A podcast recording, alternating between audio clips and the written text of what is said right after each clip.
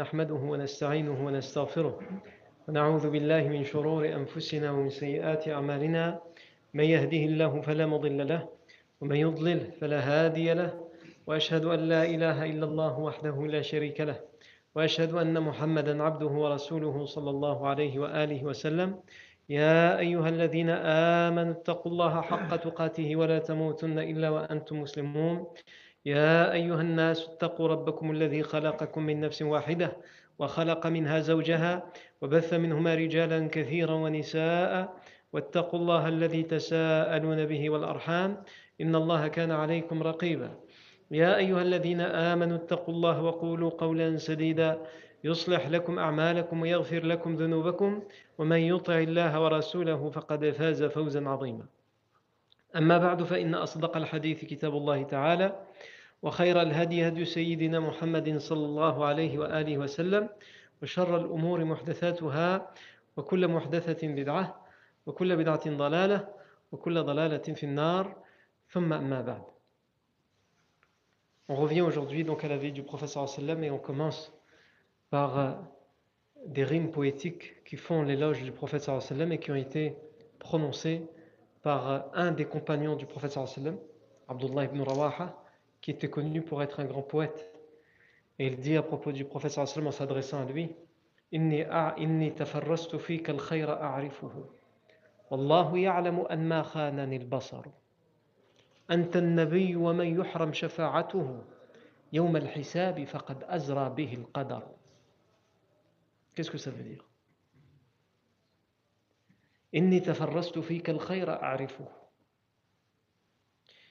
J'ai recherché auprès de toi le bien et je l'ai trouvé. J'ai observé, j'ai regardé s'il y avait le bien et je l'ai trouvé auprès de toi.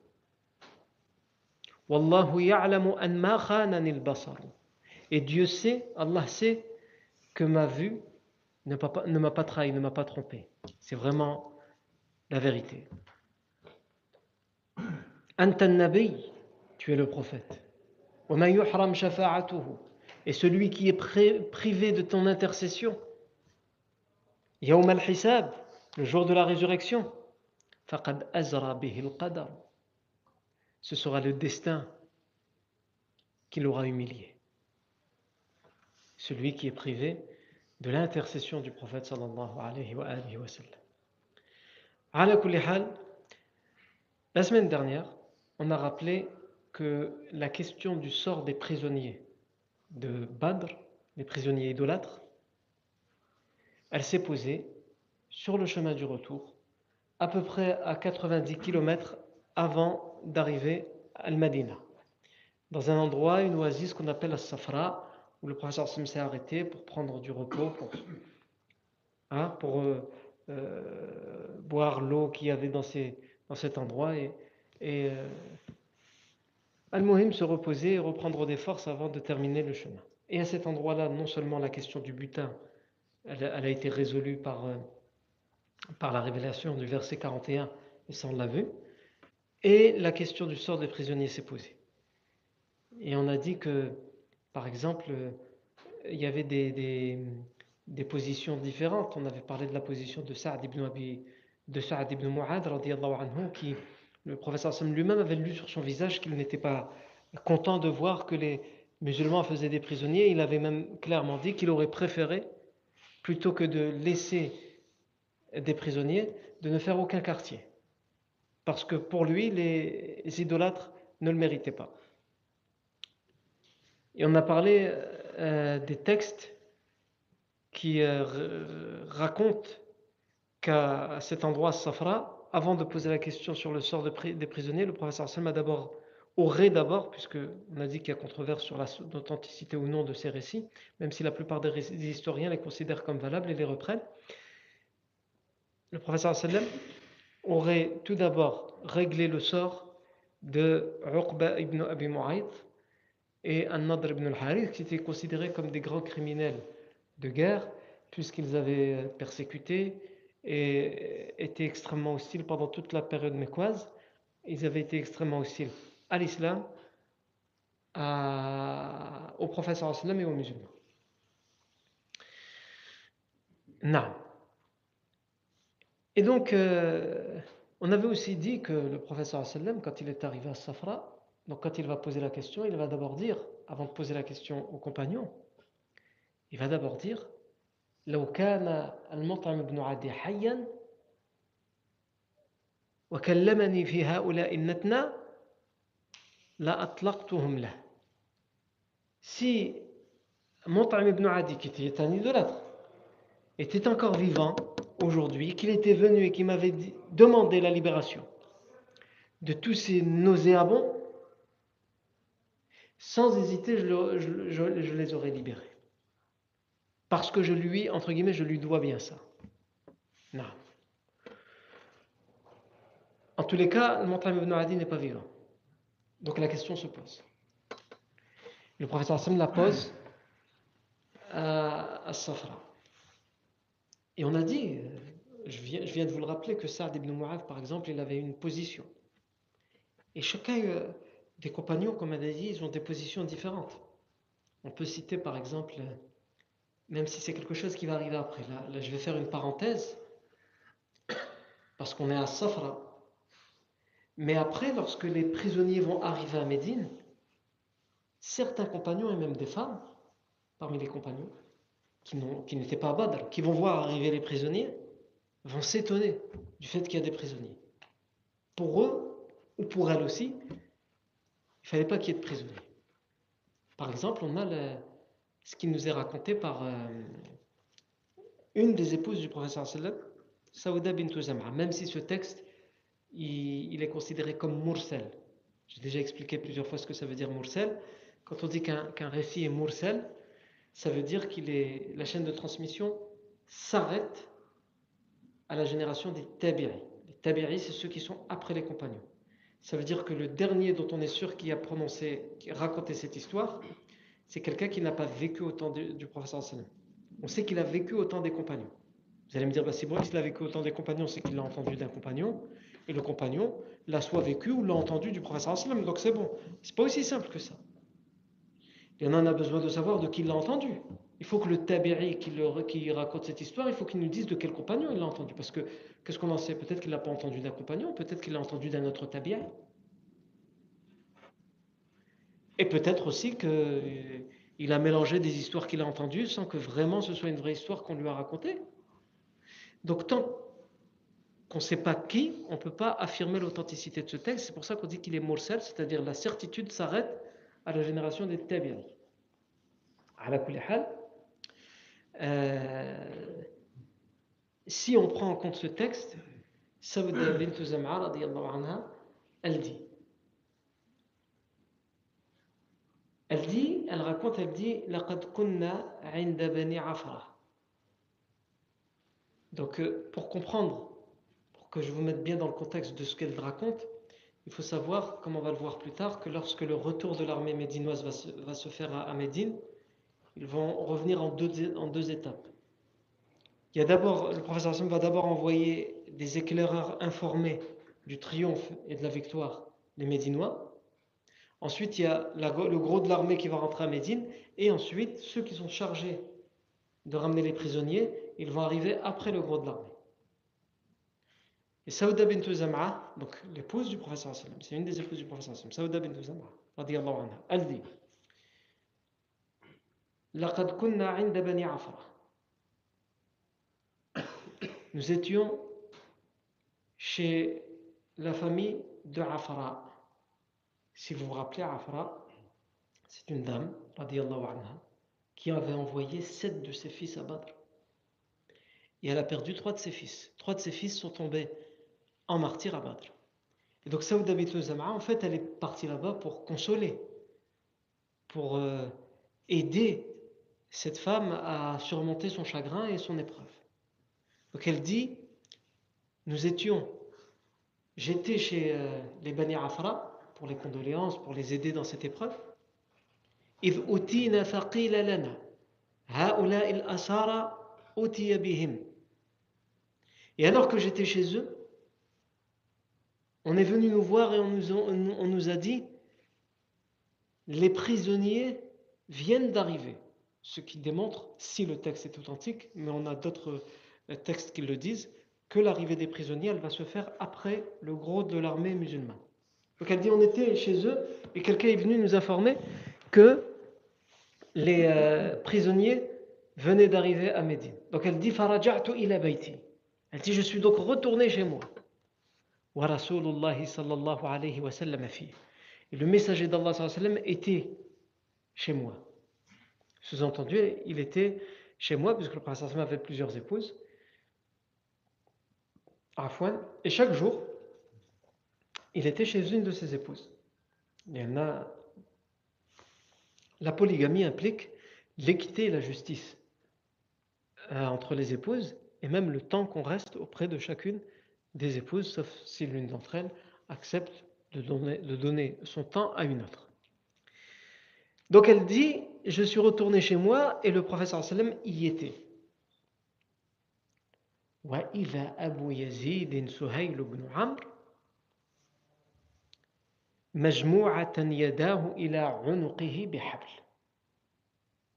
et lorsque je suis arrivé chez moi, j'ai trouvé chez moi dans ma maison,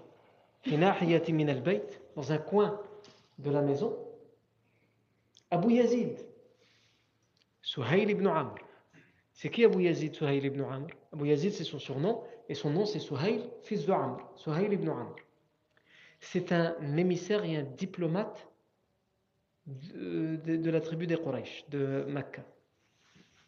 Et on, va encore entendre souvent parler de lui, puisque souvent, on va le voir quand il y aura des, pourparlers ou des négociations entre les Quraysh et Médine, ils envoyaient la plupart du temps les Quraysh, ils envoyaient Suhail ibn Amr.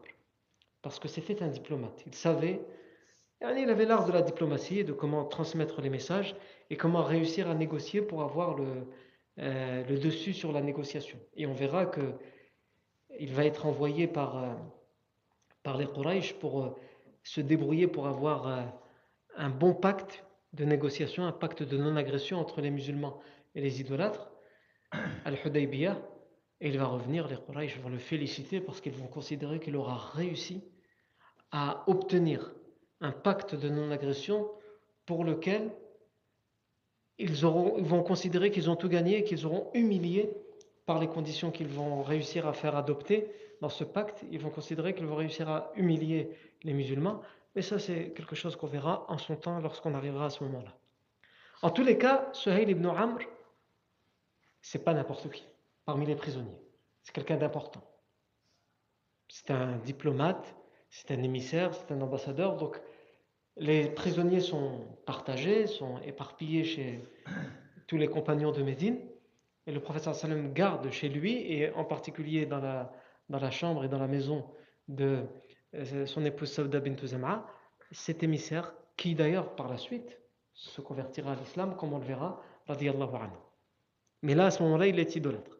Et elle dit, je le vois, il est là dans un coin de la maison, Abu Yazid, Suhail ibn Amr, les mains attachées au cou. Ils viennent d'arriver, les sont ligotés. Je rappelle le texte, on ne sait pas s'il est authentique ou pas. Enfin, en tout cas, on sait qu'il est mursal. La, certitude du texte de la chaîne de transmission s'arrête à la génération des Tabiri, donc on est incapable de dire si sûr et certain ce, ce récit a eu lieu. Et euh, elle va dire, et il était ainsi.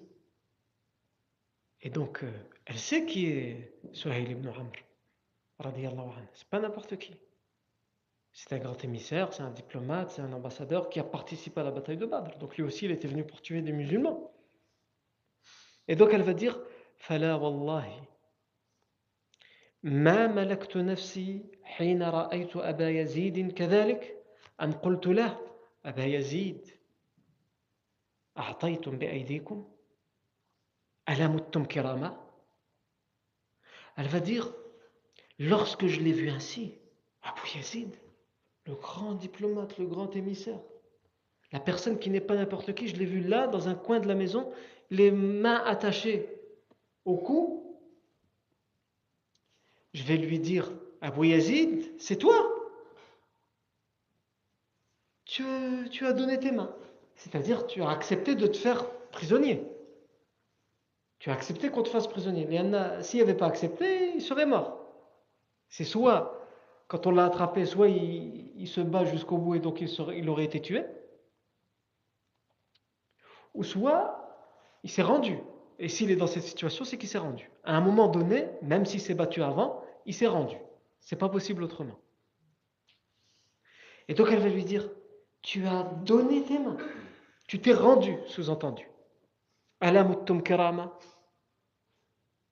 Pourquoi n'êtes-vous pas mort Sous-entendu, toi et les autres prisonniers, n'êtes-vous pas mort debout, digne, brave, honorable? Ajib.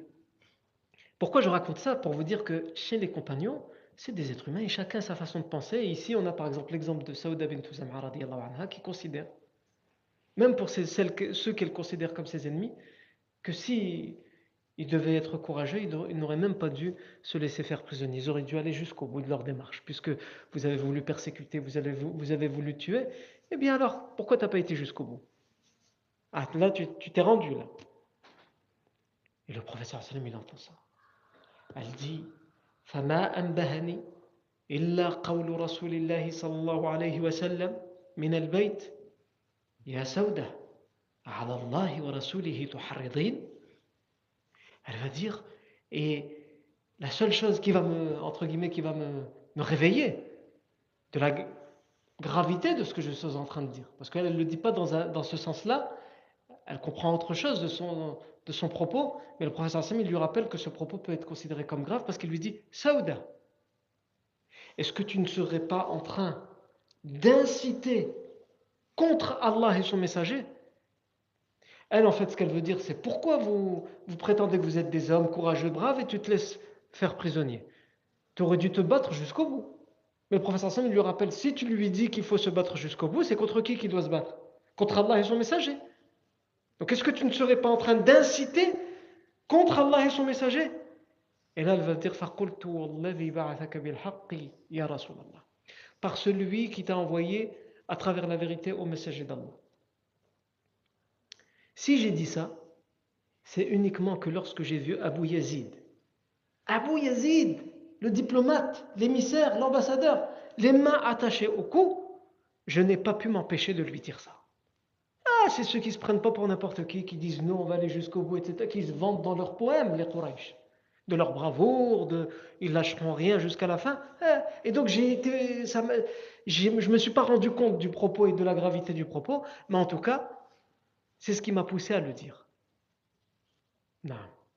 Donc ça, c'est un exemple parmi les nombreux exemples qu'on pourrait donner sur la position différente que chaque compagnon pourrait euh, avoir. Non.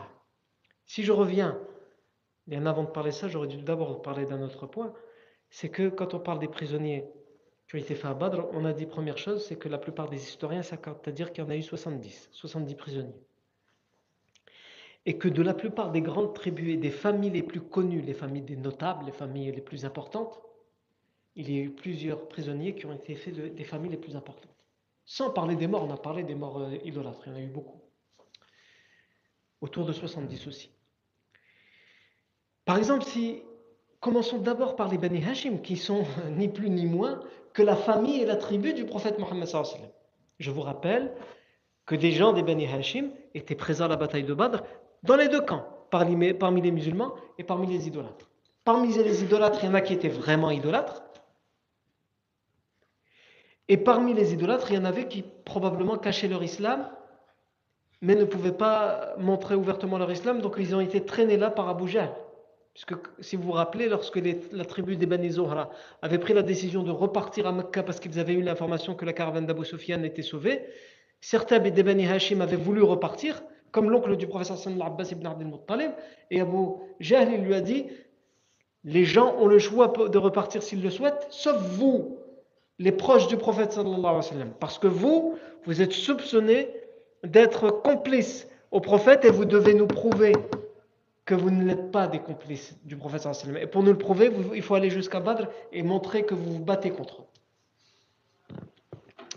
Et d'ailleurs, le prophète dira aux compagnons si vous croisez dans le champ de bataille mon oncle, Al-Abbas, ou un tel ou un tel, il va citer plusieurs personnes, ne les tuez pas, faites-les prisonniers si c'est possible.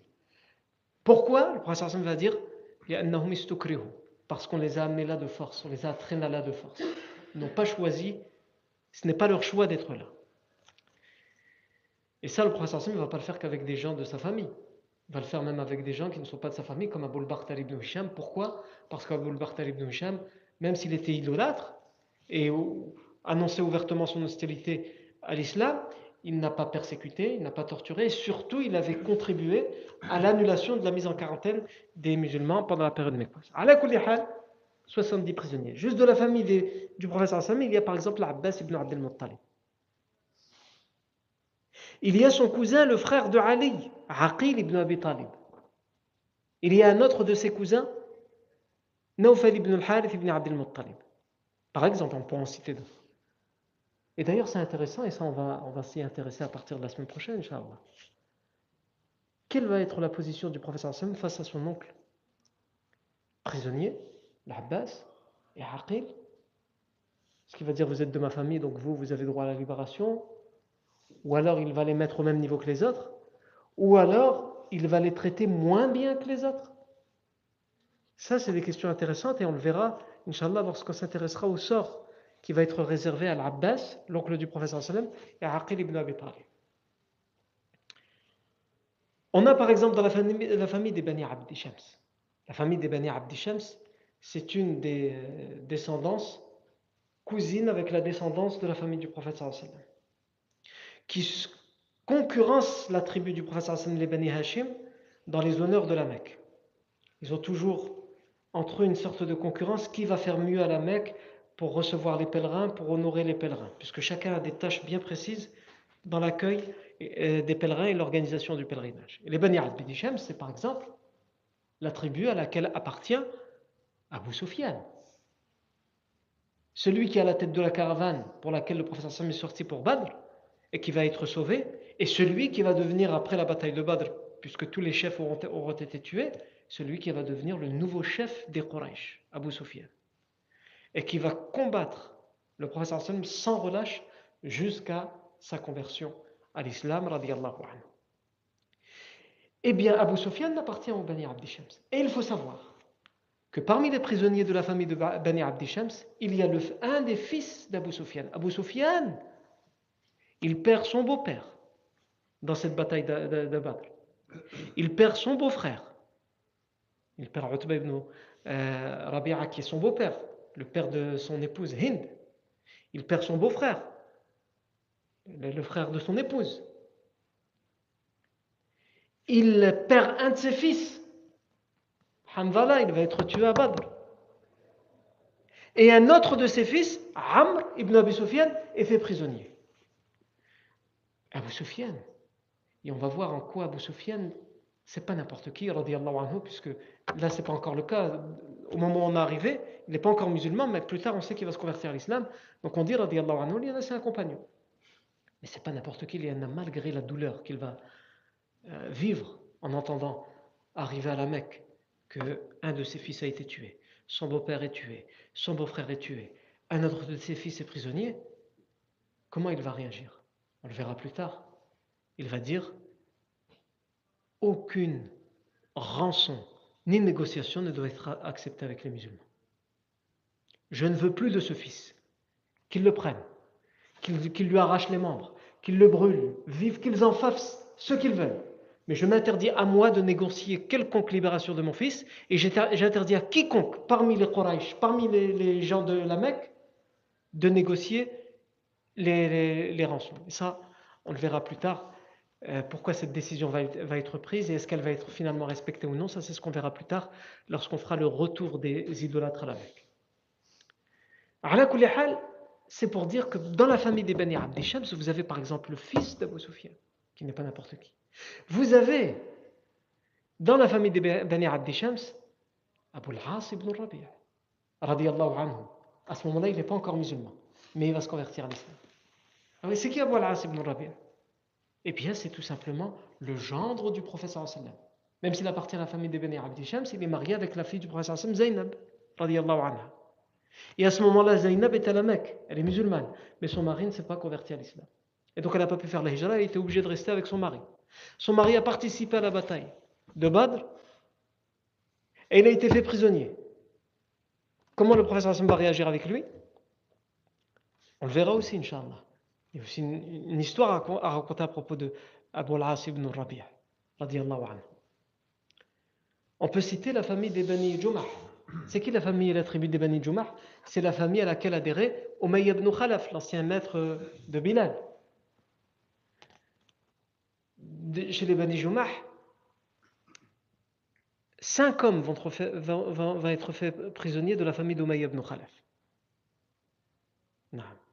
On peut citer la famille des Bani Marzoum, qui est la famille d'Abu Jahl.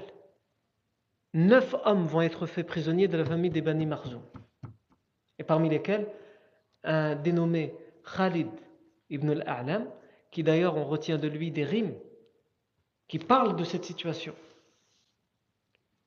Et il explique, parce que c'est une honte normalement pour les Arabes de l'époque d'être prisonniers. Soit tu as gagné la bataille, soit tu es mort. Pour eux, il n'y a pas d'autre choix. Mais tu ne fuis pas et tu ne, laisses pas ton ennemi te faire, euh, faire de toi un prisonnier. Mais il va quand même réussir à faire une rime, à, prononcer, à improviser une rime pour dire que non, on est quand même brave.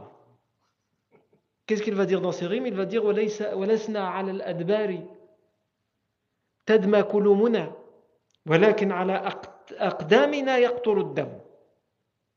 quand on va lui dire quand il va être attaché qu'on va le ramener à Médine et bien alors comme l'a fait Saouda ils sont euh, ceux qui prétendent être braves et ne pas se laisser faire prisonnier Qu'est-ce que tu fais là parmi les prisonniers? Il va dire Nous, si nous sommes là, c'est parce que nous ne sommes pas comme les autres. Il parle de qui? De ses alliés qui ont fui la bataille. Il dit nous, c'est parce que si, si on nous a fait prisonniers, c'est justement qu'on ne s'est pas enfui. Parce que nous, nos blessures n'ont pas coulé sur notre dos ou sur nos talons. Alors que les autres qui ont fui se sont fait pourchasser. C'est une métaphore. Donc si on les a frappés par derrière, c'est qu'ils couraient et ils sont blessés par derrière. Il dit Nous, nos blessures, nos plaies, elles, n'ont pas coulé par derrière. Mais regardez, nous, nos blessures. Nos, pieds, ils sont pleins de sang parce que notre sang, nos blessures, ils ont coulé par devant, jusque les pieds. Et on, on s'est combattu, on a combattu jusqu'au bout. Et on a été blessé, on a été pris. Qu'est-ce que tu veux? Donc ça, ces blessures qui sont devant, c'est la preuve qu'on a été au devant. Ah, il ne faut pas dire qu'on n'est euh, pas courageux. Non. Donc c'est pour vous mettre dans cette ambiance de, ces prisonniers. Et donc j'ai cité tout à l'heure la, position de Saouda bint Zam'a anha. On peut parler ici aussi de la position, par exemple, d'un autre compagnon qui va être différente de celle-ci. C'est la position de Mus'ab ibn Umayr, Mus'ab ibn Umayr, si vous vous rappelez, c'était le premier ambassadeur que le professeur Sama a envoyé à Médine pour faire da'wa à Médine et pour enseigner aux nouveaux convertis musulmans de Médine la prière et les bases de la religion. Elle va être à l'origine de la conversion de la plupart des Médinois. Mus'ab ibn Umayr, il va avoir une position qui est différente. je vous rappelle que Mus'ab ibn Umayr était issu d'une famille très riche à la Mecque. Sa mère est très riche et il est considéré comme un enfant gâté à la Mecque qui a droit à tout ce qu'il veut. Parce que c'est sa mère qui est riche et sa mère lui donne tout ce qu'il veut, tout ce qu'il réclame, et même plus que ce qu'il réclame. Et il va choisir de se convertir à l'islam. Et sa mère va lui faire la pression, lui mettre la pression pour qu'il abandonne cette religion à un tel point qu'elle va lui couper les vivres. Alors qu'il a l'habitude de vivre dans le confort, dans les, dans l'aisance, d'avoir des habits de soie, les meilleurs parfums, d'avoir tout ce qu'il veut, du jour au lendemain, sa mère va le priver de tout, jusqu'à ce qu'il abandonne l'islam et il refusera. À tel point qu'elle va même le menacer, elle va dire J'arrêterai puisque ça, ça marche pas. Je, je te coupe les vivres et même ça, ça marche pas. Il vivait comme un misérable et ça marchait pas. Il a bien voulu sacrifier sa vie de confort et de luxe pour l'islam, pour Allah. Eh bien, elle va lui dire Eh bien, si tu m'aimes, et si soi-disant ta religion te demande de me respecter parce que je suis ta mère, c'est ce que vous prétendez. Eh bien, moi, ta mère, je te dis que j'arrête de me nourrir et de m'abreuver jusqu'à ce que tu abandonnes ouvertement ta religion. Ah, chercher la contradiction. Ta religion, elle te dit, tu dois m'obéir et me respecter. eh bien tu es en train de me faire du mal. Moi j'arrête de manger, j'arrête de boire. Et elle va voir que même ça, ça marche pas. Elle va dire, je te respecte, mais pas au point d'abandonner ma religion. Allah est au-dessus de toi. Non. Et pour finir, comme il vivra sous cette pression, c'est une des raisons pour lesquelles le professeur Hassan va l'envoyer lui à Médine avant l'immigration. Il va être le premier arrivé à Médine pour vivre là-bas, pour être accueilli par les Médinois et surtout pour y, faire la table. Eh bien, Moussa ibn Umayr, sur le champ de bataille de Badr, il y a son frère, Abu Aziz ibn Umayr. C'est son frère. Pas son demi-frère ou là, son frère de père et de mère. Mais son frère est idolâtre et il est de l'autre côté. Et c'est d'ailleurs son frère qui raconte cette histoire, même si ici, euh, certains savants ont dit hidaf. Dans la chaîne de transmission, il y a euh, une, faiblesse, la chaîne de transmission est faible. Par honnêteté intellectuelle, à chaque fois, j'essaie de dire si le texte est authentique ou non, s'il a été authentique, mais comme j'ai déjà expliqué plusieurs fois auparavant, les historiens, pour les textes historiques, pour raconter les histoires historiques, sans tirer de conclusions dans la vie de tous les jours et dans la pratique de la religion, ils disent on peut, pour poser l'ambiance et le décor, citer des, textes qui sont euh, faibles, tant qu'on précise qu'ils sont faibles, et tant qu'on ne les utilise pas, s'ils sont faibles, dans, des décrets, c'est-à-dire dans des conclusions, et dire bah, donc ce texte veut dire que nous, dans la vie de tous les jours, on doit faire ça, on doit faire ça. Non, quand tu veux donner une conclusion, une pratique dans ta vie de tous les jours, là, il faut un texte authentique. Dans ce texte, qu'est-ce qu'il nous a dit? Il nous a dit que euh, Abu Aziz ibn Umayr, qui a été fait prisonnier du côté, il est idolâtre, il dit Marrabi akhi Mus'ab ibn wa rajulun min al-ansari. Mon frère Mus'ab ibn Umayr est passé à côté de moi, il est passé devant moi au moment où j'étais tiré, fait prisonnier par un, compagnon des Ansar de Médine. Et nous, on sait que ce compagnon, c'est Abu Yassar, radiallahu anhu.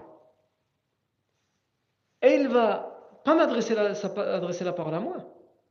Il va adresser la parole aux Médinois. Ça fait des années qu'il ne m'a pas vu, c'est mon frère. Certes, on s'est retrouvé face à face, des ennemis, et là je me suis fait prisonnier, et lui il a pensé quoi? Il s'est dit, ah, il y mon frère. Il y a peut-être moyen de, de celle-là là. Et donc il va dire, il ne va pas avoir un regard pour moi, il va regarder le Médinois, et il va lui dire, Attrape-le bien, saisis-le bien avec tes mains, ne le lâche pas. Parce que sa mère, elle a beaucoup d'argent. Il dit pas ma mère. Pour pas qu'il sache que c'est son frère. Hein? Sa mère, elle a beaucoup d'argent. Et donc si c'est ton prisonnier et que tu négocies sa, rançon, sa libération, tu peux peut-être gagner beaucoup. Alors que lui, il s'attendait en tant que frère à ce qu'il soit libéré, à ce que son frère il négocie sa, libération pour, rien du tout. En tout cas, lui, c'est comme ça qu'il l'a pris. Sauf que nous, on peut faire une autre analyse et dire qu'il aurait pu demander à ce qu'il soit. Pas, à ce qu'on ne, ne, négocie pas sa libération. Au final, c'est quoi une rançon pour quelqu'un qui est extrêmement riche? C'est rien du tout. Donc en vérité, il veut quand même l'intérêt de son frère. Non. Et donc il va dire, et ça aussi, le témoignage de, si ce texte est authentique, le témoignage de Abu Aziz ibn Umar est important parce qu'il nous donne quelque chose d'autre comme détail. C'est qu'il dit Et j'étais dans un petit groupe de compagnons de Médine lorsqu'ils m'ont ramené de Badr à Médine. J'ai fait la route du retour de Badr à Médine en tant que prisonnier avec un petit groupe de Médinois, de compagnons de Médine. فكانوا إذا قدموا غداءهم وعشاءهم خصوني بالخبز وأكلوا التمر لوصية رسول الله صلى الله عليه وسلم إياهم بنا Et ils avaient l'habitude, lorsque c'était l'heure du déjeuner et l'heure du dîner, de mettre de côté le pain pour moi et eux de se contenter des dates. Parce que le professeur sallam le leur avait recommandé. Donnez aux prisonniers le meilleur de ce que vous avez. Les dates, ils en ont, c'est des fruits secs, tout le monde en a. Euh, pour nous, machallah, les dates, c'est quelque chose de. Ah. Mais on a, là-bas, dans la péninsule arabique, c'est ce qu'ils mangent tous les jours. Par contre, du pain, ça veut dire que ça demandait de l'effort, avoir de la farine, etc. C'est un repas chaud. Et ça, c'est mieux que les dates pour eux.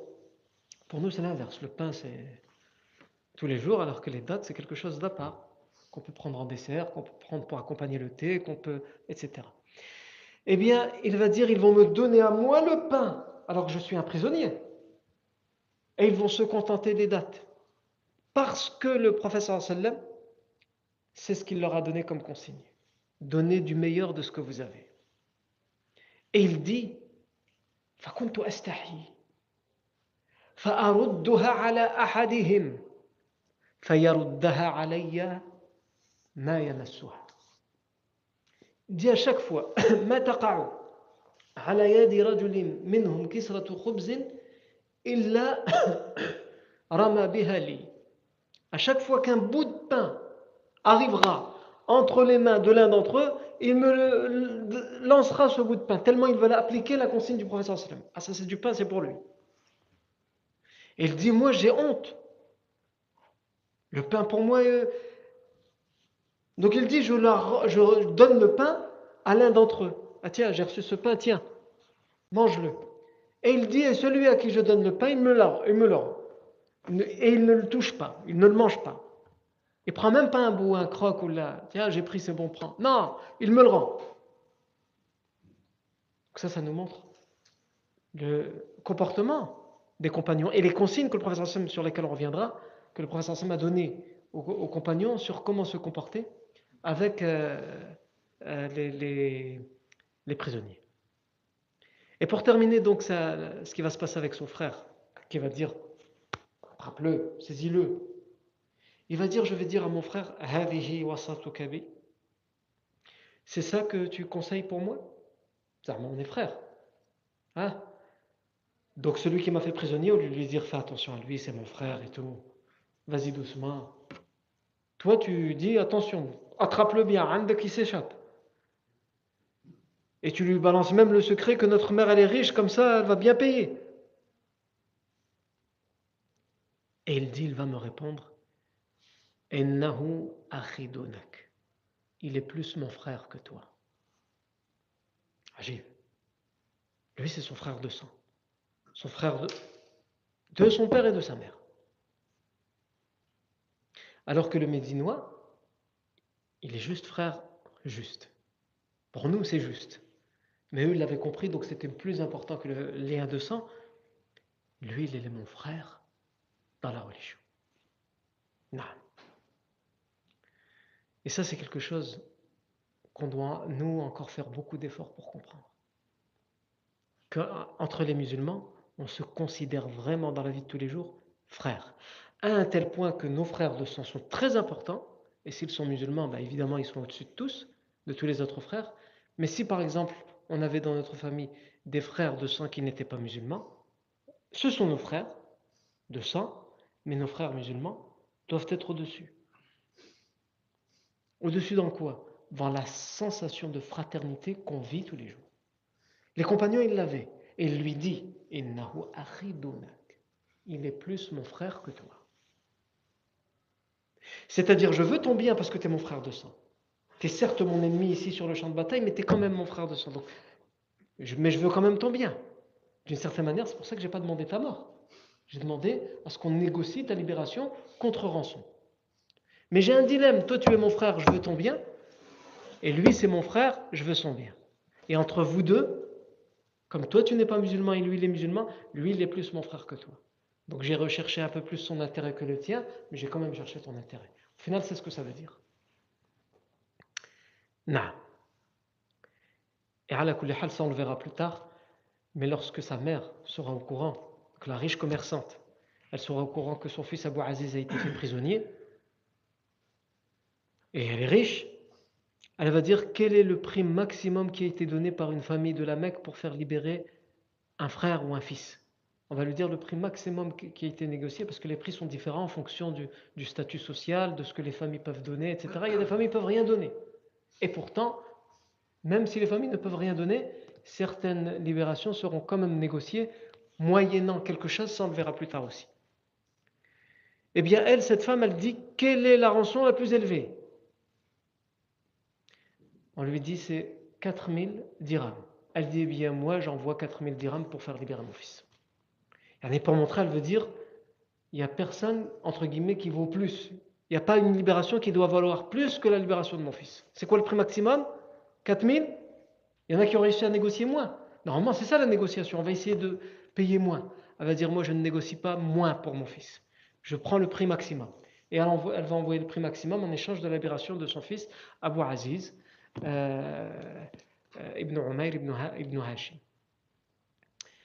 Non. Donc ça, ça nous montre encore une fois une position différente. Celle de Mus'ab ibn Umayr, qui n'a pas voulu la mort, même s'il a préféré, certes, la négociation au plus haut prix, mais il n'a pas voulu la mort des, prisonniers, en particulier de son frère prisonnier. J'en viens à présent à la fameuse question que le professeur Hassan va poser à ses compagnons, en particulier Abu Bakr, Omar et Ali. Et là, cette question qui a été posée par le professeur Hassan à ses compagnons, et la réponse qui va être donnée, elle est dans l'authentique de Muslim, donc elle est authentique. Ce récit-là, il est authentique. C'est As-Safra, toujours dans cet endroit. Le prophète sallam, il va s'adresser à Abu Bakr en premier lieu, et il va dire Mada tara ya Abu Bakr quelle est ton opinion? Que doit-on faire de ces prisonniers? Abu Bakr Saddiq anhu va dire Ya Rasulallah, هؤلاء بنو العم والعشيرة والإخوان. فإني أرى أن تأخذ منهم الفدية. فيكون ما أخذناه منهم قوة لنا على الكفار وعسى الله أن يهديهم فيكون لنا عضدا. Ô messager d'Allah, ces gens-là, haoula, banul am, ashira ikhwan. Ces gens-là, c'est les cousins. Quand on regarde qui sont ces prisonniers qu'on a fait, c'est des cousins, soit proches, soit éloignés. Et s'ils ne sont pas cousins, proches ou éloignés, c'est au minimum al-ashira, des gens qui appartiennent à la même tribu que nous. Nous sommes tous issus de la tribu des Quraysh. C'est donc nos frères. Al-Ikhwan. Je vois donc mon opinion, c'est qu'on négocie leur libération contre rançon. Et ce qu'on aura comme rançon nous sera d'une aide capitale contre les mécréants qui nous veulent du mal. Parce qu'on est dans une situation matérielle, et c'était le cas à Médine, ils sont venus avec Médine sans rien. Ils n'avaient rien. Donc il a dit ce qu'on va réussir à gagner à travers la libération de ces prisonniers, ce sera justement une force pour nous contre ceux qui sont hostiles. Si on les tue, on n'aura rien gagné, notre situation restera la même. Il dit, et en plus, si on les libère contre rançon, ça va peut-être convaincre certains d'entre eux de se convertir à l'islam. Et ils seront d'une aide pour nous. professeur Hassan ne se contente pas de... Il a entendu, mais il ne s'en contente pas. Il se tourne vers Omar, radiallahu anhu. Il va dire, Wa anta ya Omar, Et toi, Omar, le compagnon Omar ibn al-Khattab, radiallahu anhu, quelle est ton, ton, opinion au sujet du sort des prisonniers? Omar, radiallahu anhu, il va dire, Ana ya Rasulallah, wallahi ma ara mara'a Abu Bakr. Moi, messager d'Allah, moi je ne suis pas du tout d'accord avec l'opinion de Abu Bakr. C'est une mauvaise idée. Et subhanallah, on voit que les compagnons, ils s'aimaient.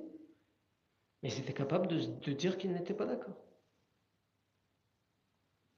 Aujourd'hui, quand tu dis à, ton frère que tu aimes, à ton ami euh, que tu apprécies, franchement, là, je pense que tu racontes n'importe quoi. Là, c'est la fin de l'amitié et de la fraternité. Non. Alors qu'un ami, normalement, doit savoir entendre qu'on est capable de ne pas être d'accord avec lui. Et un ami doit être capable de dire qu'il n'est pas, pas d'accord avec son ami.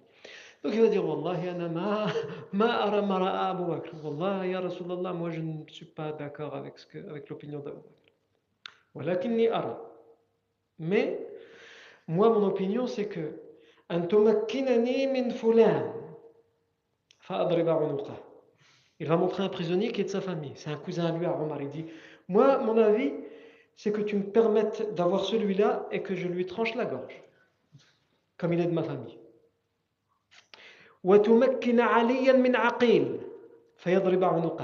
Et que tu laisses Ali, le compagnon Ali, devant son frère, c'est son frère Aqil. Aqil, c'est le frère de Ali. Et que lui tranche la gorge.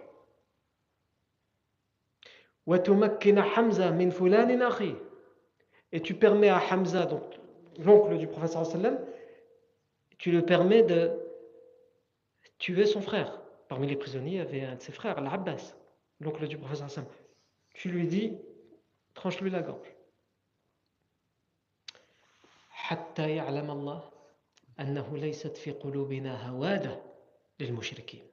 afin qu'Allah sache que dans notre cœur il n'y a pas d'amour pour ces idolâtres Hein, sous-entendu pour tout le mal qu'ils ont fait, qu'ils font à Allah, qu'ils font à son messager. C'est pas juste parce qu'il veut les tuer. Omar ibn Khattab, il explique.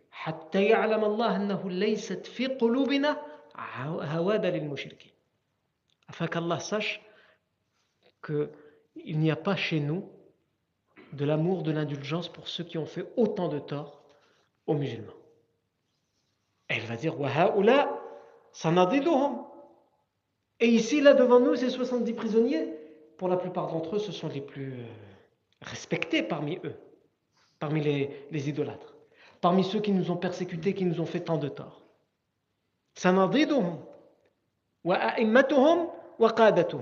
Et, euh, et ceux-là, ce sont les plus braves d'entre eux, les plus grands, les plus nobles, les chefs parmi eux. Et il va dire, Omar ibn al-Khattab, dans l'authentique de Muslim, « Fahawa Rasulullah sallallahu alayhi wa sallam. ما قال أبو ما رأى أبو بكر ولم يهوى ما قلته أنا. Et le prophète sallam va plutôt pencher pour ce que Abu Bakr a dit et pas moi. فلما كان من الغد Et lorsque le lendemain arrive, il dit Omar ibn al-Khattab, جئت إلى النبي صلى الله عليه وسلم وأبي بكر. Je suis venu voir le prophète sallallahu alayhi wa sallam et Abu Bakr. Et je les ai trouvés tous les deux en train de pleurer. Le prophète sallam et Abu Bakr. La décision a été prise. La veille, le prophète sallam a pris quoi comme décision? Il a plutôt penché pour ce qu'Abu Bakr a dit. A dit Je comprends ta position, Omar, mais c'est Abu Bakr qui m'a convaincu. On va les laisser vivre, ces prisonniers. Et on verra s'il est possible de négocier une rançon, ce qui ne sera pas forcément une, tâche facile, puisqu'on va voir, comme je vous l'ai dit tout à l'heure, qu'Abu Soufiane il va refuser toute négociation dans un premier temps. Et donc, Omar dit mon avis n'a pas, pas, été pris, j'ai donné mon avis. Et il dit le lendemain, je viens voir le professeur Salem et je, le trouve en train de pleurer. Le professeur Salem, il Le professeur Salem, il pleure. Et à côté de lui, Abu Bakr, lui aussi, pleure. Il dit, lahuma. Ya Rasulallah, ma yubkika anta wa sahibuk. Au messager d'Allah, qu'est-ce qui te fait pleurer toi et, ton compagnon, toi et Abu Bakr? Akhbirni ma yubkikuma. Informe-moi de qu'est-ce qui vous fait pleurer.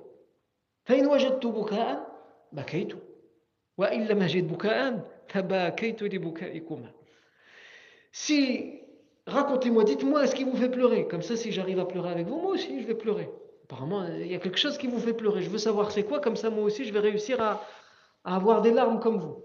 Et si malgré ce que vous me racontez, ça ne me ramène pas de larmes, je forcerai un peu les larmes parce que ça ne se fait pas de vous voir pleurer, comment je reste comme ça, pas pleurer. Hein? Non.